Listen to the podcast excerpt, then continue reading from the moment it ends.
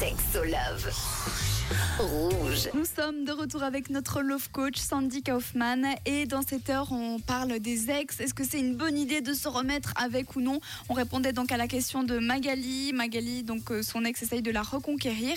Donc maintenant on s'adresse à l'ex de Magali. Est-ce que c'est une bonne idée de vouloir à tout prix récupérer euh, son ex-compagne? Là, justement, quand on est dans la position de la personne qui a été quittée, des fois, ça réveille quelque chose de notre passé. Ça réveille euh, le fait d'avoir peut-être été rejeté ou de pas avoir, euh, de pas se sentir suffisant pour être aimé.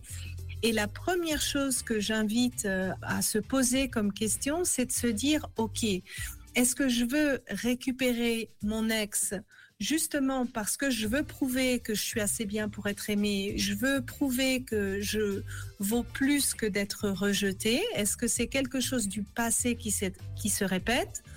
Ou est-ce que j'ai des vraies bonnes raisons de vouloir retourner avec mon ex, à savoir en termes de partenaire, la personne correspond à ce que je cherche, la relation dans son ensemble avait une bonne base et aussi de pas se fermer les yeux sur ce qui n'allait pas dans la relation. L'objectif, en fait, même si on a été quitté, même si on a envie de donner une deuxième chance ou de retourner avec cette personne, c'est aussi de se poser la question de qu'est-ce qui allait pas dans cette relation, qu'est-ce qui ne me convenait pas à moi pour en profiter de repartir sur des bonnes bases de chaque côté finalement. Comment est-ce qu'on fait si notre ex essaye de nous reconquérir et qu'on a envie de lui dire non mais on n'a pas envie non plus d'être méchant Est-ce qu'il y a une bonne façon de dire les choses finalement? Ben, De les dire avec euh, amour et de surtout penser aux conséquences. C'est-à-dire que si on ne, on ne dit pas les choses clairement à la personne en face de nous, ben, on lui évite peut-être une souffrance